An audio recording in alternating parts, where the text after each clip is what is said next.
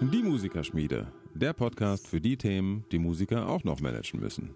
Mit Saskia Worf und Manuel Hillecke. Ja, hallo meine Lieben, herzlich willkommen zu einer weiteren Folge von der Musikerschmiede. Heute wieder mit der Saskia Worf von Manage Musik. Und mit dem Manuel Hillecke von Contemporary Brass Music. Ganz genau. So, wir beschäftigen uns heute mit einem kleinen Reality-Check. Und zwar hatten wir immer wieder das Thema Geld. ähm, beziehungsweise ähm, soll das Thema der heutigen Folge sein, wie es vielleicht möglich ist, mit wenig Geld oder mit sehr beschränkten finanziellen Mitteln ähm, ein Dasein als freiberuflicher Musiker äh, irgendwie zu führen, beziehungsweise zu initiieren und zu starten. Und wir wollen uns heute so ein bisschen damit beschäftigen, dass da ja unsere Kollegen oder allgemein natürlich in der Gesellschaft sehr unterschiedliche Voraussetzungen bestehen. Mhm. Und wir beiden sind vielleicht ein Beispiel von beschränkten finanziellen Mitteln. Ja, auf jeden Fall. Obwohl auch nur teilweise. Also, ähm, weil wir hatten ja, wir hatten ja so das Thema Erben beim letzten Warte mal. Mal. Sag ja, kleinen Augenblick, ich muss dir kurz in die, in die Parade fahren. Kannst du dich ein bisschen lauter machen? Yes, natürlich. So ein bisschen. Gar kein Problem. Okay. Ähm, wir hatten ja das Thema Erben, wo wir so drüber gesprochen haben, so Erben und so weiter. Und äh, ne, jetzt kannst du gleich deine Story erzählen, weil ich die so cool finde. In meinem Fall, ich habe an sich beschränkte Mittel, ja. Aber wenn ich jetzt zum Beispiel daran denke, meine Querflöte wäre ohne meine Großmutter jetzt nicht so schnell gegangen. Also das hätte einfach bei mir noch, ich sag mal, vielleicht zwei Jahre länger gedauert finanziell, bis ich das hätte machen können. Und ich habe jetzt in dem Sinne nicht viel Geld geerbt, sondern sie hat mir einfach, ein, ich sag mal, eine Finanzspritze mit reingegeben, die familiär, dann kann man schon irgendwie davon sprechen, dass einem das natürlich hilft. Weil wenn ich die jetzt gar nicht gehabt hätte, wäre die Flöte vielleicht dieses Jahr erst gekauft worden und nicht 2018. Ähm, also das ist jetzt nicht so, dass bei mir äh, gar niemand mehr geholfen hat, aber es ist natürlich ein Unterschied, ob jetzt da richtig viel Kohle hinten dran hängt oder ob man halt für seine Miete und sein Essen und seine Versicherung monatlich selber arbeiten muss im Studium oder dann danach natürlich sowieso. Naja, also ich, ähm, ich habe mir die Frage im Studium auch damals schon immer gestellt, denn es gab natürlich auch immer Kollegen, also erstmal wird darüber ja nicht gesprochen. Mhm, das genau. ist ja so ein, es ist ja eher ein Tabuthema. Und deswegen ist vielleicht auch mal ganz interessant, dass wir uns heute ähm, mal dieser Sache widmen, weil ähm, man muss da auch ein bisschen behutsam sein und aufpassen, was man sagt.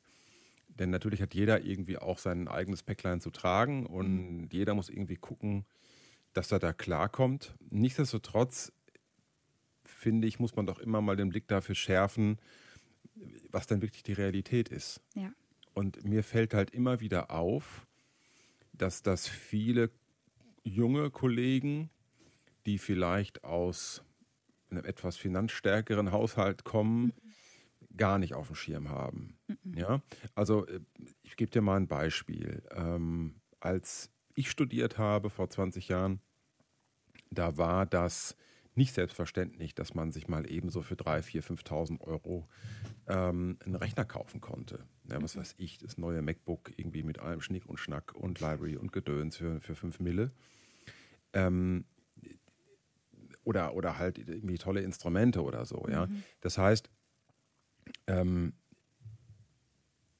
also dieser ganze Job ist ja in der Anfangsinvestition relativ kostenintensiv. Ja. Ja, wir haben ja schon darüber gesprochen, verschiedene Instrumente und so. Und ich sag mal so, ähm, haben wir auch schon mal einen extra Podcaster gemacht, glaube ich, Investitionen. Ja, Investitionen, genau. Ne, du bist dann ganz schnell bei Summen zwischen, naja, bis zu 100.000 Euro, je nachdem, Ja. was, du, Ja. was du halt für ein Instrument spielst. Mhm. Oder sag mal so, zumindest 30.000, 40.000 Euro Locker. Ja, ich glaube, Ja. das trifft äh, auf zehn selbst Jahre. bei euch Blechbläsern. Ihr habt ja dann irgendwie gefühlt sechs verschiedene Instrumente. Da kommt er ja auch auf den Betrag. Naja, aber es kommen ja noch viele andere Dinge Ah, ja. hinzu.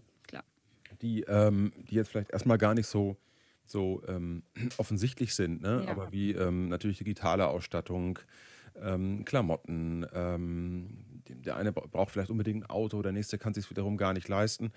Und ich merke halt schon, dass wir da in so einer, teilweise in so einer Zweiklassengesellschaft unterwegs sind, Ja.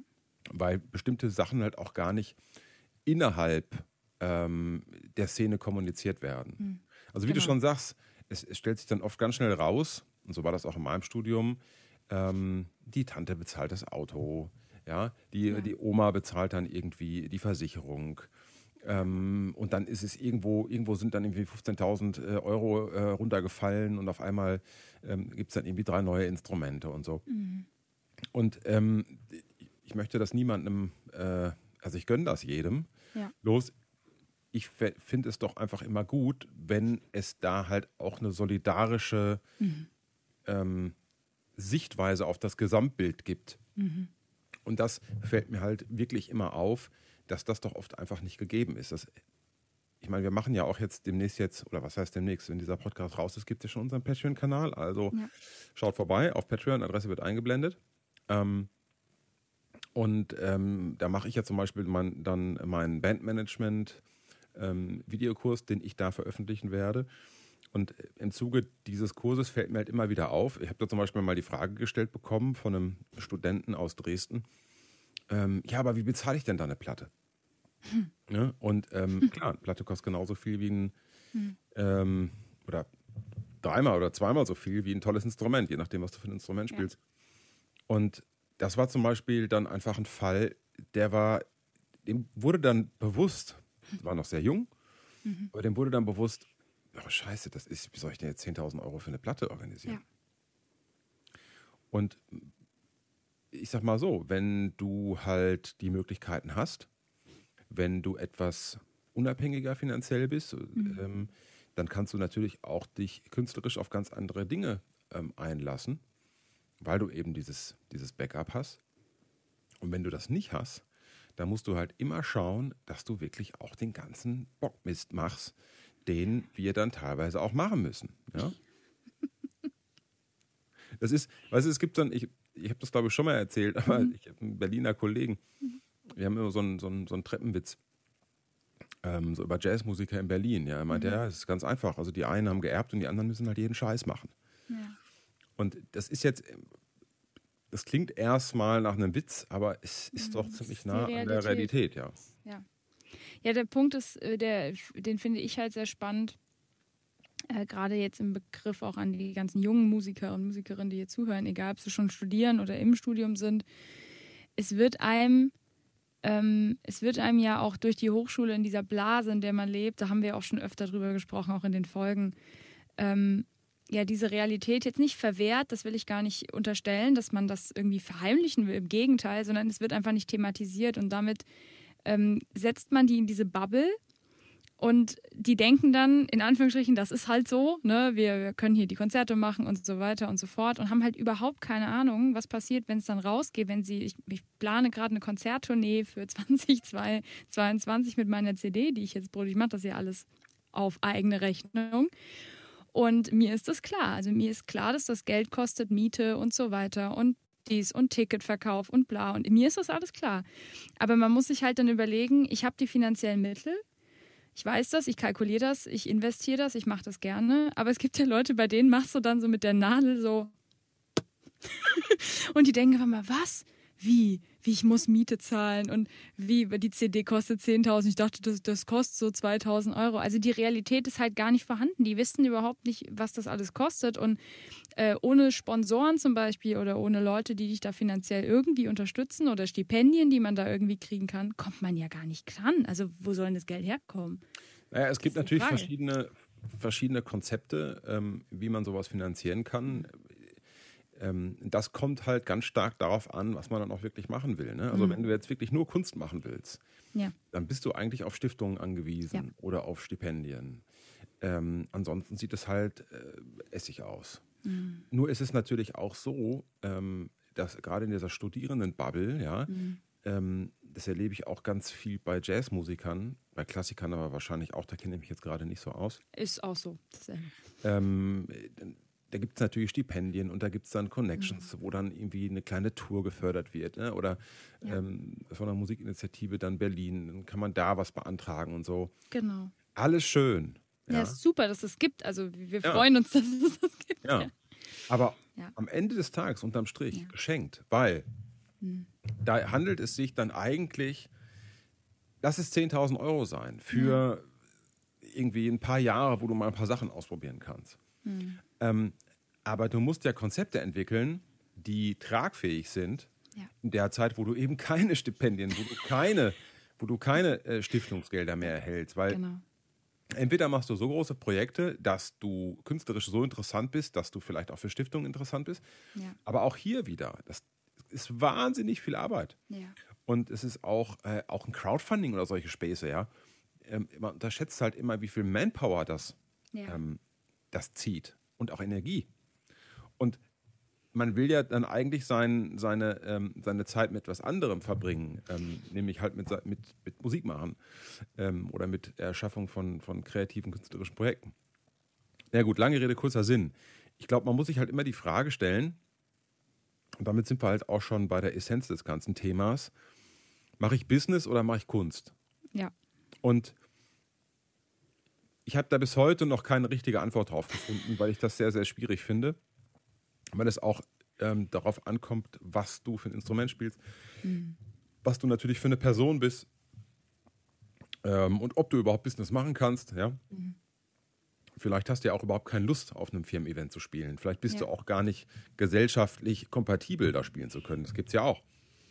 Ähm, oder vielleicht hast du auch gar keine Lust, irgendwie auf einer Hochzeit zu spielen und so. Das kann ich alles total nachvollziehen. Und ich glaube, man muss sich aber über eins im Klaren sein. Diejenigen, die dann in ihrer künstlerischen Welt leben, ähm, du kannst das langfristig nur machen, wenn du wirklich absolut innovativ, viel arbeitest, kreativ bist ähm, und auch ein künstlerisches Niveau hast. Und dann ist es aber immer noch so, dass kein Mensch dir sagen kann, ähm, ob dann da auch wirklich genug bei rumkommt. Ne? Und deswegen sind die meisten von uns, die keine finanziell, keine großen finanziellen Möglichkeiten haben. Also von, von weißt du, ich habe ja, wir sagen ja immer so Erben, nicht Erben. Und das ist, Ja. das, da ist leider sehr viel, sehr viel Wahres dran. Ja. Es ist halt, äh, wenn, was weiß ich, wenn du ein Budget hast von 50.000 Euro ja, in deinem Studium, kannst du machen, was du willst, Bands gründen, ähm, weil der Opa was auf der hohen Kante hat und jetzt hier mach mal, dann ist das natürlich geil. Nur birgt das halt auch die Gefahr, dass du überhaupt nicht klar die Realität siehst, weil du halt diese Möglichkeiten hast. Ne? Also es gibt immer Yin und Yang. Und ähm, es gibt Vorteile und du kannst wahnsinnig tolle Sachen machen und gleichzeitig musst du dann aber auch wieder gucken, ähm, ist, bildet das wirklich die Realität Ja. ab? Kann Ja. ich mit diesem Projekt oder kann ich mich als Musiker oder Künstlerin oder was auch immer dann hinterher so am Markt etablieren, dass das von alleine funktioniert?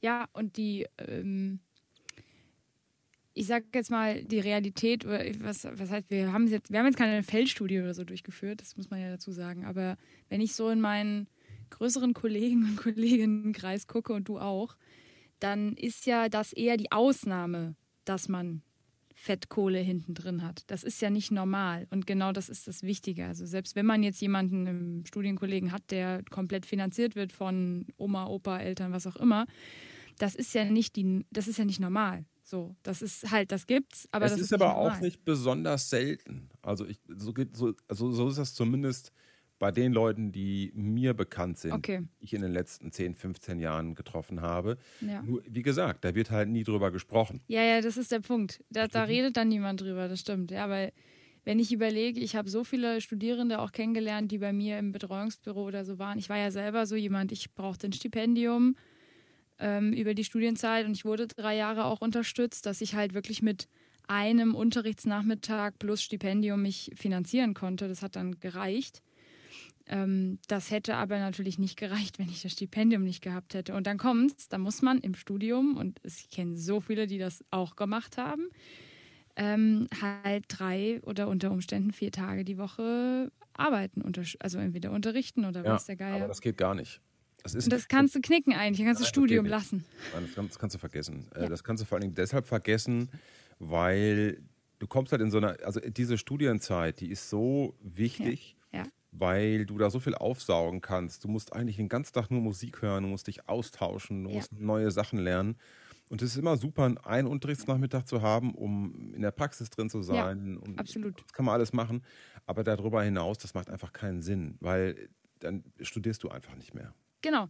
Und das ist, das ist ja, äh, mein, mein Vater hat, ich habe ja mit, mit dem damals auch ein Interview gemacht, das gibt es ja auch auf, auf YouTube zu sehen.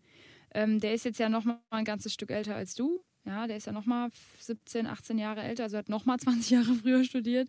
Und bei dem war das ja schon so. Und ähm, seitdem gibt es wahrscheinlich einen Haufen von Menschen, die das kennen, dieses Ding, dass man in der Studienzeit halt auch schon einfach, um das Studium zu finanzieren, jetzt nicht mal nur den Job später, sondern dass man schon im Studium in der Lage ist, das alles zu finanzieren, weil halt vielleicht nicht die Eltern einem das alles bezahlen.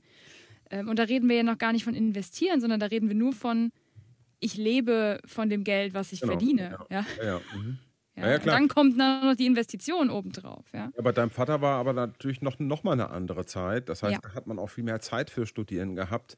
Da waren die wirtschaftlichen Verhältnisse noch was anderes. Da haben Musiker auch noch anders Geld verdient. Das stimmt. Ähm, ich glaube nicht, dass man diese Zeiten unbedingt miteinander vergleichen kann, weil wir heute eine komplett andere äh, Situation vorfinden, mhm. weil im Studium, du musst dich eigentlich noch um so viel Firlefanz kümmern, ja. den es vor 30 Jahren nicht gab. Stichwort äh, äh Software, äh, Digitalisierung, ja. Äh, Kommunikation, Social Media, bla. der ganze Scheißdreck, ja. ja. ja das, ist, das war ja vor 30 Jahren. Vor 30 gab es nicht. Gab ja alles nicht. Sondern du hast da ein Instrument gelernt, ähm, du hast Mucken gespielt, du bist auch nicht mal so eben in die Musikproduktion gegangen, nee. weil das haben halt Musikproduzenten gemacht, die halt ein Studio hatten. Verstehst ja, du? Also, und heute vermischt sich das ja alles. Heute ja. ist man als Musiker ja irgendwie alles. Ja, genau. Und, ähm, und, ich, und ich, deswegen brauchst du halt auch heute die Zeit, äh, mhm. äh, die du damals dann vielleicht noch irgendwie. Und abgesehen davon konnte man sich damals auch wunderbar mit Gigspielen über Wasser halten. Ja. Ähm, wie gesagt, ich habe Kollegen, äh, die haben in 80er, 90er Jahren Starlight Express gespielt ähm, oder andere Musicals im, im Ruhrgebiet, ja. Denen ging es prima. Ja. Sind mit 24 Jahren äh, irgendwie äh, mit einem 300er Mercedes vorgefahren, ja. ja. Ähm, konnten sich vor Jobs kaum retten, also die, die richtig spielen ja. konnten. Das waren noch, das waren halt die wirklich goldenen Zeiten so für, für Musiker. Ne? Das haben wir halt jetzt gar waren, nicht noch, 70er waren, glaube ich, noch krasser, Ende 70er. Anfang. Ja, das kann ja. gut sein, ja. Ähm, also da gibt es ja immer dieses, diese schöne Geschichte, äh, wenn du 1980 das Weihnachtsoratorium auf Trompete spielen konntest, alle, drei, alle sechs Teile, dann warst du der absolute Chef im Ring ja. und hast 1000 Mark bekommen. Ja. heute musst du das spielen können, um überhaupt angerufen zu werden. Und wenn du Glück hast, gibt es 250 Euro. Und in Berlin 150.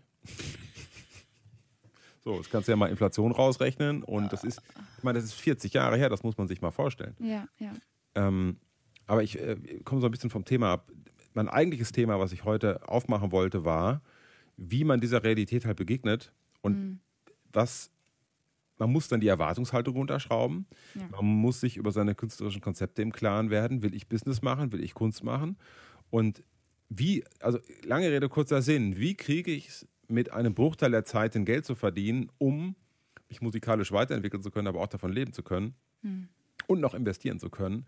Und dann muss ich ja zwangsläufig auf irgendwelche Konzepte zurückgreifen, die mir Geld einbringen. Und dann ja. stehst du immer wieder in diesem künstlerischen Konflikt. Ja. Will ich das? Also vernachlässige ich meine künstlerische Kredibilität mhm. zugunsten von Knete? Mhm. Ähm, oder will ich das nicht? So. Ja. Und das merke ich halt oft auch, dass im Elfenbeinturm unter Kollegen oft dann auch diese Diskussion ähm, ja. äh, so unterschwellig da ist. Ja, ja. So nach dem Motto, der macht jetzt nur das oder jetzt hat die schon wieder das gemacht. Guck dir mal den Scheiß an, ja. Dabei wissen die oft überhaupt vielleicht gar nicht, was die für mhm ähm, finanzielle Realitäten zu bedienen haben. Und ja. äh, du kannst jetzt die ganze Zeit irgendwie mit deinem, mit deinem Modern Jazz Quartett irgendwie äh, durch, durch Mitteleuropa fahren und im, im Club für, für 200 Euro spielen. Es ist mhm. wunderbar, wenn du dir das leisten kannst. Super. Chapeau. Ja? ähm, aber wenn du dir das, wenn das nicht geht, ja. und dann musst du vielleicht irgendwann eine Abzweigung nehmen und halt Kompromisse machen mhm. und halt den Coverband-Job spielen oder äh, irgendwie eine Kackmucke annehmen, wo ja. du vielleicht auf die Musik keine Zeit, keinen Bock hast. Und jetzt wird es wirklich interessant. Ich kann das alles verstehen und habe das auch alles gemacht und trotzdem musst du irgendwann gucken, wenn du das nicht willst, dass du wieder davon weggehst. Das heißt, mhm. das finde ich ist die absolute Königsklasse, quasi mit wenig Geld mhm. trotzdem sich künstlerisch weiterzuentwickeln. Ja. Weil wenn du den ganzen Kram nämlich machst, mhm. dann bist du irgendwann ausgebrannt. Dann ist ja. auch irgendwann dieses Zeitfenster, wo du dich künstlerisch weiterentwickeln kannst. Ich will nicht sagen, dass das für immer geschlossen ist. Aber die wichtigen Jahre sind dann halt unter Umständen, hast du halt mit Sachen verbracht, die dich halt für die zweite Lebenshälfte äh, nicht unbedingt weiterbringen. Und das, ja. das ist ein Zwiespalt, finde ich, der ist schwer aufzulösen. Ja. ja. Ja, ich kann, ich kann das jetzt aus der, ich sag mal, aus der jüngeren Perspektive total verstehen, was du sagst, weil ich, ich meine, ich bin nicht noch nicht in der Situation, ich stehe jetzt wirklich komplett am Anfang wie man so schön sagt, Berufsanfänger. Das klingt schon total bekloppt. Aber ja, ich bin jetzt vier Wochen vor meinem Masterabschluss und äh, wenn der dann rum ist, bin ich, darf ich mich offiziell Berufsanfänger bezeichnen. Was ein Quatsch. Aber ich kann das total verstehen, dass diese, diese Denkweise ähm, was will ich eigentlich beruflich machen mit dem, was ich jetzt mache? Weil ich meine, das machen wir ja beide irgendwie auch unabhängig voneinander in dem, was wir so coachingmäßig machen, auch mit Schülern oder mit Menschen, die zu uns kommen und dann genau diese Frage haben, so was mache ich eigentlich damit? Weil wenn man da halt keinen Plan hat, wie man da auch zu Geld kommt, so, ne? Ähm, und äh, zum Beispiel jetzt, ich schreibe nicht, weil ich damit besonders viel Geld verdiene. Ich weiß, dass ich mit anderen Dingen mehr, viel, viel mehr Geld verdiene als mit dem Schreiben. Aber das ist zum Beispiel was, wenn wir von, von Kunst oder von künstlerischer Entwicklung sprechen. Man muss halt dann die Balance halten. Ich muss trotzdem irgendwas machen, womit Geld reinkommt. Und zwar nach Möglichkeit mit wenig Aufwand, wie du sagst, viel. Ja. Ähm, mhm. Und trotzdem irgendwie die Möglichkeit haben, mich künstlerisch auszuleben. Das muss ja nicht mal in meinem Fall jetzt auf dem Instrument sein. Das ist ja nee, auch aber so. du, das ist ja genau der Punkt. Du schreibst ja, weil du schreiben willst. Korrekt. Ne? Das ja. ist, ähm, ich komponiere auch, weil ich komponieren ja, will. Das, das genau. ist mir angelegt oder ich schreibe Konzepte oder denke mir irgendwelche genau. Storys aus oder Bandkonzepte, weil ja. ich ein kreativer Mensch bin, weil ich da Lust genau. drauf habe. Ich kann das nicht unterdrücken. Ja. Ähm, und ich würde wahnsinnig werden äh, bei einem 9-to-5-Job, wo ich irgendwie fünf Tage die Woche Gott, irgendwo sitze und wo mir jemand sagt, was ich zu tun und was ich zu lassen habe. Ja, ja. Das funktioniert nicht. Ne? Ähm, funktioniert bei dir übrigens auch nicht. Nein. Das nur so am Rande. Ich weiß. Ähm, also zumindest ist das meine starke Vermutung. Ähm, du kennst mich ja schon ein bisschen. Ähm, und, äh, aber du hast natürlich recht, das ist, das ist halt ein wahnsinniger Kraftakt und es ja. ist auch ein Balanceakt und ja. es gibt halt auch viele Kollegen, die sich, die das vielleicht gar nicht so reflektieren mhm. und die dann entweder zehn Jahre im Geldverdienmodus sind Korrekt. oder zehn Jahre im Weiterentwicklungsmodus. Aber du musst halt in, du musst halt irgendwie gucken, dass du beides bedienst, wenn mhm. du ähm, ja, wenn halt morgens nicht der Goldesel geschissen hat. Ja? ja. Das ist so, weil ich meine, klar, wenn, ja. wenn ich morgen im Lotto gewinnen würde, ja, wüsste ich sofort, was ich mache. Mhm. Das wäre überhaupt, da, da, muss ich mir überhaupt keine Gedanken machen. Ich würde mhm. deswegen nicht weniger arbeiten. Nein, Nein ich, auch nicht. ich würde mehr arbeiten, ja. aber anders. Ich würde dann nur noch die Sachen machen, auf die ich wirklich künstlerisch Lust habe. Genau. Und ähm, so viel auch mal eine Frage zum Grundeinkommen, ne, zu diesem Konzept. Mhm. Also das würde natürlich kreativ eine Gesellschaft wahnsinnig nach vorne bringen. Weiter, weiterbringen, ja. ja. Weil die Leute dann endlich mal Zeit hätten, sich mit den Dingen zu beschäftigen, auf die sie wirklich Lust haben.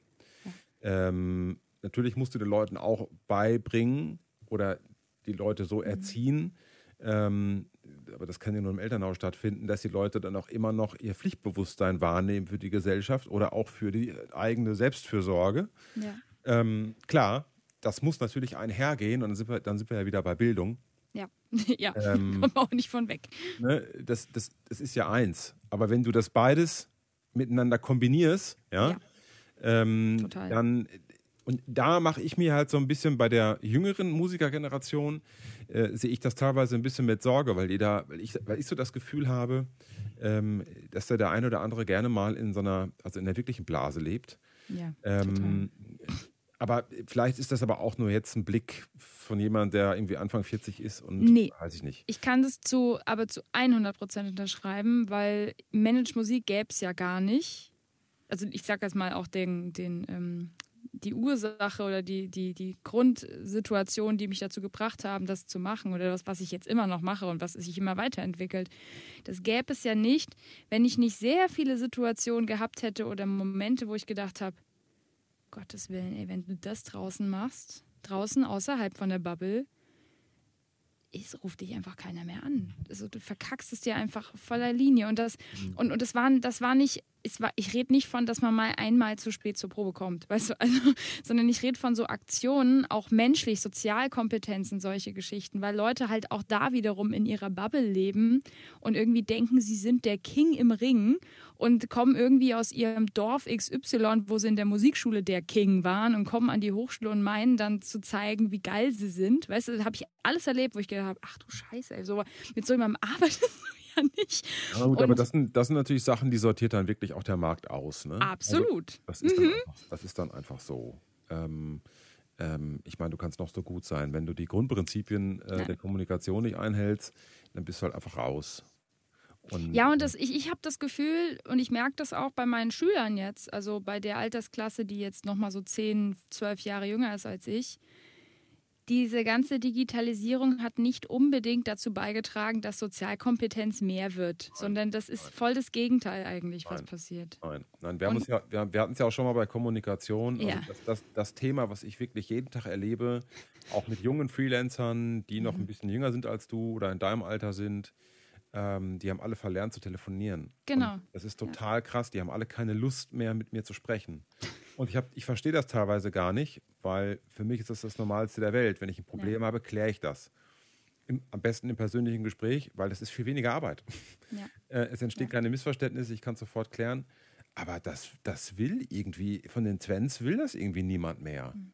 Weil die haben alle keine Lust mehr, eine Entscheidung zu treffen also man müsste ja dann quasi in dem Augenblick, wo ich telefoniere, muss ich eine Entscheidung treffen, was ich sage. Oder ich ja, muss eine Haltung einnehmen. Ich kann nicht mehr überlegen. Bei einem Text kann ich überlegen. Mhm.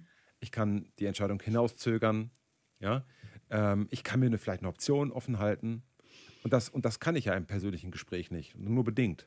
Da muss ich lügen. Und dann wird es, ah, schwierig und so. Und, ähm, aber ich habe auch schon teilweise das Gefühl, dass, dass die bloße ähm, Herausforderung mit mhm. einem Mensch zu sprechen, den ich vielleicht jetzt gerade nicht gut kenne, ja. ähm, schon das zu viel ist. Also ja. quasi schon eine Überforderung, ja. Ähm, eine Reizüberflutung, die außerhalb der technischen und digitalen Bubble stattfindet. Ja. Und das ist absurd, weil ich meine, man ist ja kein Cyborg. Also wenn man das nicht mehr kann, also dann gute Nacht. Ja, ja und, und ich, wenn, man jetzt, wenn man jetzt dann den Bogen zu unserem Thema damit schlägt, ähm, dass ist ja auch eine Form von, wenn wir jetzt Reality-Check sagen, ähm, das hat ja dann auch wiederum was mit finanziellen Mitteln zu tun. Ne? Das, ist das, das kannst du ja nicht voneinander trennen. Ne? Wenn jemand sich einfach scheiße verhält oder ich sag mal jetzt, die machen das ja dann nicht mit Absicht unbedingt, sondern auch einfach, weil sie es nicht gelernt haben, weil sie es nicht wissen. Aber das führt ja auch dann dazu, dass du weniger Jobs hast oder dass du schlechtere, schlechtere Jobs hast, die schlechter bezahlt sind. Weil ich meine, wir wissen, wenn wir von Business sprechen, ähm, was, wenn man wirklich wirklich eine gute Hochzeitsband oder ein Hochzeitsensemble ist, was auf kirchlichen Trauungen spielt, wie viel Geld in diesem in dieser, in, wie sagt man, in diesem Bereich liegt, wie viel Geld man damit verdienen kann. Und ich weiß, dass der Konstantin Zill von der Musikvermittler mal ein sehr, sehr kurzes, gutes Video darüber gemacht hat, ähm, warum wir Profis irgendwie ein Problem damit haben, auf Hochzeiten zu spielen. Was total bekloppt ist, weil eigentlich, wenn du wirklich sagst, okay, keine Ahnung, ich spiele eine Hochzeit pro Monat und ansonsten oder zwei und habe ansonsten noch die Möglichkeit, künstlerische Gigs zu machen. Und bei Hochzeiten rollt der Rubel. Wie blöd bin ich denn dann, wenn ich das nicht mache? Okay, da habe ich eine andere Meinung zu, weil das kommt sehr auf die Musik an, die du machst. Aber, Absolut, ja ne, klar. Weil zum Beispiel ja, ja. eine kirchliche Trauung ist was ganz anderes als jetzt zum Beispiel eine Band beim Abendgig. Abend. Ja, das stimmt. Ja, ja das stimmt. Äh, eine kirchliche Trauung ist eigentlich was Wunderbares, weil du hast einen zeitlich begrenzten Rahmen. Genau. Du hast ein High-End-Event. Ja. Ähm, aber und es kommt darauf an, was du da machst. Ne? Also, ja, ähm, klar. Aber klar, wenn du da im Geschäft bist, wenn du eine Agentur hast, äh, und wenn du da dein Repertoire hast, wo du dich auch nicht vorbereiten musst, mhm. ja, kommst du zur Messe, zum Beispiel Sängerinnen sind natürlich, mhm. weißt du, Klar. weißt du so, klassische Sängerinnen. Ja. Die singen halt ja Ave Maria äh, und wenn sie ein bisschen Crossover machen, dann singen sie noch irgendwie Amazing Grace obendrauf. Ähm, noch Musical und dann. Oder, oder von mir check. aus noch irgendwie Memory von Cats, ja? ja. Also der ganze Rotz, den man halt so bei einer Hochzeit immer rauf und runter betet. You oder raise dann, me up. ah, raise me up, habe ich vor zwei Jahren auch schon das letzte Mal gespielt. Sehr schön. Also ähm, klar, ne? Ja. Ähm, ähm, dann kann das schon interessant sein. Vorausgesetzt, du bist wirklich, ja. Ähm, du musst die Arbeit nicht selbst machen, du hast eine Agentur und so. Aber das, weißt du, das sind ja alles Sachen. das ergibt sich ja dann, äh, wenn du mhm. dich in diesem Segment spezialisierst und wenn du ja. dann auch Partner hast, die jetzt nicht gerade wegen der Corona-Krise pleite gegangen sind, ähm, dann ist das ja, weißt du, dann kommt das ja immer wieder rein. Das sind ja bei ja. meinen Bandprojekten ist es ja genau das Gleiche. Genau. Da, weißt du, ich habe einfach dann meinen, ne, und dann, dann macht auch ein Business-Band-Projekt ja. total Sinn. Bloß ist es halt immer total wichtig, das Business-Band-Projekt von dem künstlerischen Bandprojekt ja. zu trennen. Ja. Ähm, das erfahrt ihr übrigens auch alles in meinem Band-Workshop auf Patreon, weil ähm, ich brauche eine ganz klare CI, weil sonst leiden beide ja, ja. Gruppen darunter. Ne? Ja. Ich bin, also, mit, also Ausnahme ist eine High-End-Künstler-Performance, die so berühmt ist, dass, es, dass, es, dass sie wieder von Privatleuten unbedingt genauso gebucht werden möchte. Ja, ja. Das ist natürlich das Idealziel eigentlich für jeden Musiker, dass er quasi seine Kunst machen kann und dass das genauso gewertschätzt wird wie, ähm, Cover. Wie ein Dienstleistungsgig, sag ich mal. Ja. Ne? Ja, aber das ist ja genau das, was du eben sagtest mit langfristig denken. Also wenn ich, seien es jetzt Hochzeiten, äh, Firmen, Messen, was auch immer, äh, wenn ich ein Konzept habe, wo ich weiß, als Ensemble, als kleine Band oder auch als Solist, ich meine, es gibt ja auch Instrumente, die gerade solistisch dann funktionieren, ähm, wenn ich weiß, das funktioniert gut und es funktioniert über einen langen Zeitraum, ich muss mich dann nicht mehr vorbereiten, sondern ich brauche dann quasi in Anführungsstrichen nur noch das Booking zu machen oder ich lasse mir das Booking machen, dann ist das ja etwas, was langfristig gutes Geld reinbringt und was ich aber nicht unbedingt jetzt 20 Mal im Monat machen muss, sondern dann kann ich dafür sorgen, dass das ein paar 10, 15, 20 Gigs im Jahr sind, wo genau. ich wirklich die Kohle drin habe und dann kann ich gucken, was ich sonst noch mache. Genau, genau. Das ist halt, das sind dann halt so Jobs, äh, ich sag mal so, wenn du halt wirklich ein Solist bist bei einer Hochzeit mhm. und es ist möglich, zwischen 500 und 700 Euro zu verdienen. Korrekt. Ja, dann macht das halt Sinn. Ja. ja? So. Ja. Ähm, dann macht das total Sinn. Bei Bands sieht es natürlich anders ja. aus. Deswegen sind äh, Bandgigs für Hochzeiten natürlich auch echt mies. Weil, weil wenn du mit einer, mit einer großen Band, es kann die, es kann halt ähm, die Hochzeitsgesellschaft oder das Brautpaar nicht bezahlen. Mhm. Und deswegen ist es eigentlich immer schlecht bezahlt. Also ja. deswegen funktionieren Hochzeiten nur mit kleineren Ensembles oder als Solist. Ja. ja. Ja, es ist auch nur ein Beispiel. Ich meine, businessmäßig gibt es ja wirklich genug Veranstaltungs. Äh, momentan war es jetzt anderthalb Jahre nicht so, aber wenn das jetzt wieder alles so läuft, dann ist das natürlich, da ist wahnsinnig viel möglich, was man machen kann. Und dann wiederum muss ich auch sagen, ich kann jetzt mittlerweile sagen, ja, ich muss nicht mehr jeden Scheiß annehmen. Also das ist für mich so mit 27 voll das Ziel gewesen, dass ich nicht angewiesen bin, wirklich jeden Kram anzunehmen, nur weil da irgendwie, ich sag jetzt mal, weil da Geld reinkommt, sondern dass wenn ich merke, ich mit dem, der mich da buchen will, zum Beispiel menschlich nicht klarkomme und ich kann es mir leisten zu sagen, ich gebe sie an einen Kollegen weiter, das tut mir persönlich seelisch total gut zu wissen, habe ich einen freien Sonntag und keinen Stress mit weiter, dem Typen. Und völlig egal, wie es dir finanziell geht, wenn du ein schlechtes Bauchgefühl bei der Annahme eines Peaks hast, dann lässt es einfach bitte trotzdem. Ja, ja? genau. Also das ist, es geht ja, einem nie ja. finanziell so schlecht, sage ich jetzt einfach mal so, dass man alles machen muss. Das ist, das ist ein Phantasma, das gibt es nicht. Also solange man irgendwie nicht ähm, am Hungertuch mhm. nagt, ja, äh, da geht es darum, oh, habe ich jetzt äh, oder die Miete gar nicht bezahlen kann. Ähm, aber das ist Quatsch. Ja, da, ja, ja. muss man halt ein bisschen sparsamer leben. Aber ähm, natürlich muss man nicht jeden Scheiß machen. Und das Interessante ist, je eher man das begreift und je eher man seinen Wert auch vermittelt, ähm, desto eher gibt es auch eine mhm. Auslese. Da, da finden dann Entscheidungsprozesse statt, auch auf Seiten des Kunden. Du wirst dann auch nicht mehr von jedem angerufen. Aber du wirst auch teilweise von vielen Kollegen genau. nicht mehr angerufen, weil die dann sagen, oh, der hat aber da irgendwie. Mhm Kurzes Beispiel ähm, zum Abschied hier, äh, zum Abschluss unserer Runde. Ähm, Kleine Anekdote. Was ich nicht mehr mache, aber ich habe mal Beerdigungen gespielt. Und ein ähm, Kollege ruft mhm. mich an, äh, sag mal, hier kannst du die Beerdigung spielen und so. Und ich sage, ja, mal gucken. Okay, weiß ich noch nicht.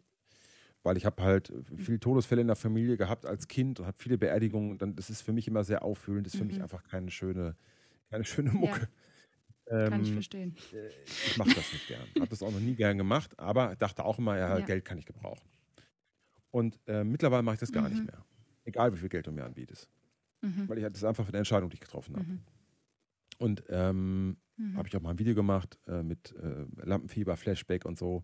Ich hatte mal eine Beerdigung, wo irgendwie fast kein Ton mehr rauskam, mhm. weil diese emotionalen ähm, Flashbacks hatte von meinen privaten Beerdigungserlebnissen.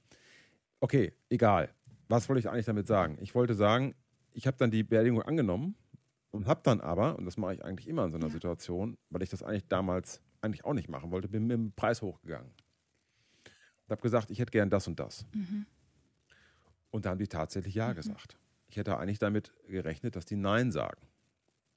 Und dann musste ich das machen. Das hat dann hinterher mein Kollege erfahren. Und der war wirklich angesickt, der war wirklich pikiert, wie ich mir denn erlaube, so viel Geld bei einer Beerdigung zu nehmen. Ich glaube, der hat 150 Euro wollte haben. Ja. Ich habe gesagt, nee, meine ich. Mhm. Krieg 400 Euro. Und wenn die dann sagen, ja, mhm. ist das ja nicht mein Problem. Die können ja auch jederzeit ja. Nein sagen. Ja. Ne? ja. Und ähm, Absolut. so, das ist geschenkt. Aber auch hier wieder, ganz klarer Fall. Gleiche Leistung, mhm. ja, Unterschied von dreifacher Kohle. Ungefähr. Also, das, das ist ja eine Entscheidung. Ne? Und abgesehen mhm. davon, was soll denn passieren, wenn man auf einer Beerdigung 150 Euro nimmt? Also dann kann man es doch auch wirklich lassen. Was, was soll das denn? Ich verlasse meine Wohnung das für das Geld. Das ist wirklich albern. Äh, das macht keinen so. Sinn, ähm, weil da ist ein Tag weg. Ähm, man hat auch äh, 20 Jahre gebraucht, um mhm. das machen zu können. Wenn das Weißt du, dann kann es ja auch irgendwie ja. der Dorfpup aus Musikverein machen kann. Ich hatte einen Kameraden spielen, drückst du den Puffi in die Hand, yo. Ja, aber wenn du einen Profi engagierst, ja. dann musst du halt auch ein professionelles Gehalt bezahlen. Fertig. So. Ich meine, ja. ne? Ja. Dir, ich, mach, ich fließe dir das Bad ja an einem Vormittag auch nicht für 20 Euro. Also das ist. Ja. Dazu habe ich ja vor kurzem auch erst ein Video, ein eins, glaube meiner ersten Videos jetzt wirklich, wo ich so, so Real Talk-mäßig bei Manage Musik gesagt habe, sorry.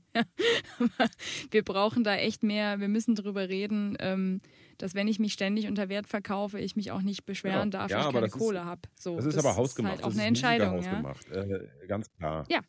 Ne? Absolut, darüber habe ich gesprochen. Auch die ganze Corona-Pandemie ähm, ja. sind wir ein Stück weit alle selbst schuld. Weil irgendeinen Penner gibt es immer, der für einen Fuffi spielt. Und es ist einfach so. Und es war noch nie ja. anders. Ja? Äh, und auf diesen Kannibalismus habe ich auch keinen Bock mehr. So. Und was meinst du, wie oft ich mich schon mhm. ähm, rechtfertigen muss für eine Summe X, die ich haben will? Ich sag du, äh, ja. engagier halt einen anderen, ja? ist mir doch egal. Aber das kostet halt das. Fertig. Dann nicht. Und ähm, ja, ja, aber das ja, ist wieder ein genau. anderes Thema. Aber ähm, wie gesagt, wir haben jetzt heute mal das Thema ähm, Finanzrealitätscheck mhm. oder beziehungsweise finanzielle Voraussetzungen äh, mal besprochen und ja. es ist einfach, die Leute, die die finanziellen Voraussetzungen nicht haben, müssen halt doppelt bucken, doppelt buckeln und müssen halt ja. trotzdem schauen, dass sie darüber ihre Kunst nicht vernachlässigen. Und das ist eigentlich als Abschlusswort eigentlich für mich so die größte Herausforderung, einfach da mal einen, einen Bogen zu, für zu öffnen, auch für all diejenigen, die vielleicht dann mit diesen Dingen sich noch nicht so beschäftigt haben. Also jetzt vor allen Dingen unter unter Kollegen, unter unseren Kollegen, ähm, mhm. wo dann halt eine finanzielle Sicherheit im, im, im, im Rücken ist. Und, ja. ähm, und in Deutschland ist das ja auch witzig. Ne? Also ich meine, Armut oder finanzielle Sicherheit wieder komplett unterschiedlich definiert. Also es gibt ja Leute, die haben zwar Häuser ähm, mhm. und, und irgendwie fette Pensionen und, ähm, und die sind dann irgendwie, mhm. ja, aber mhm. wir haben wenig Geld. Ne? Also die würden sich jetzt nicht als Vermögen bezeichnen, was sie aber dann eigentlich schon sind. Eigentlich, wenn man das Vermögen zusammenrechnet ja, natürlich, mit den Häusern so. und so, ist was dann anderes, als wenn jemand 1700 ja. Euro netto im Monat verdient. So. Also ich meine, ne, das, ja. sind einfach zwei völlig unterschiedliche Paar Schuhe und, und das ähm, ja. kommt mir in der Diskussion oder in diesem ganzen Themenkomplex eigentlich immer zu kurz. Ähm, aber eigentlich ist das ist da mhm. genau der Hund begraben, ja. ja. Ja, genau. Aber ich wollte eigentlich noch einen Rant machen, aber das machen wir heute nicht. Müssen wir den Leuten noch erklären, was ein Rant ist? Willst du das mal erklären? Nee, also soweit nee, ich das verstanden habe, ist ein Rant einfach man, man quasi eine, eine öffentliche Beschwerde, ja, wo man richtig vom Stapel lässt. Ähm, das würde ich gerne mal machen mit, mit Gig-Situationen oder mit, mit Backstage-Situationen, die ich vorfinde oder mit Veranstaltern. Ich glaube, das machen wir mal. Da machen wir mal. Ja, das ja, machen oder einfach wir mal so ein Special. Rant für den ähm, Patreon-Kanal. So, den gibt es nämlich tatsächlich hier in der Description Box. Mhm. Auch oben rechts wird er noch eingeblendet. Ah, nee, Moment, ich muss immer aufpassen, weil ich habe ja selbst auch einen Patreon-Kanal. Also ich muss jetzt immer gucken. Also für Contem Contemporary Brass Musik gibt es einen Patreon-Kanal. Da könnt ihr natürlich auch vorbeikommen. Aber jetzt hat die Musikerschmiede selbst eben auch einen eigenen Patreon-Kanal. Und da könnt ihr uns tatsächlich unterstützen. Yes. Und da gibt es dann äh, PDFs, Videokurse, äh, noch und nöcher, alles zum Thema Business und ähm, Mindset-Erweiterung Mindset. für berufliche, für Berufsmusiker bzw. für Studierende. So. Ja, Saskia, schön war es. Heute war es mal ein bisschen kürzer und knapp. Ja. Und ähm, sehr gut. Ich lasse den ganzen äh, Kram jetzt wieder hier einfliegen. Ähm, Mensch Musik der Saskia Worf, mein Kram natürlich auch. Und dann sagen yes. wir Tschüss und bis zum nächsten Mal. Tschüss. Bis zum nächsten Mal. Bye bye. Thank.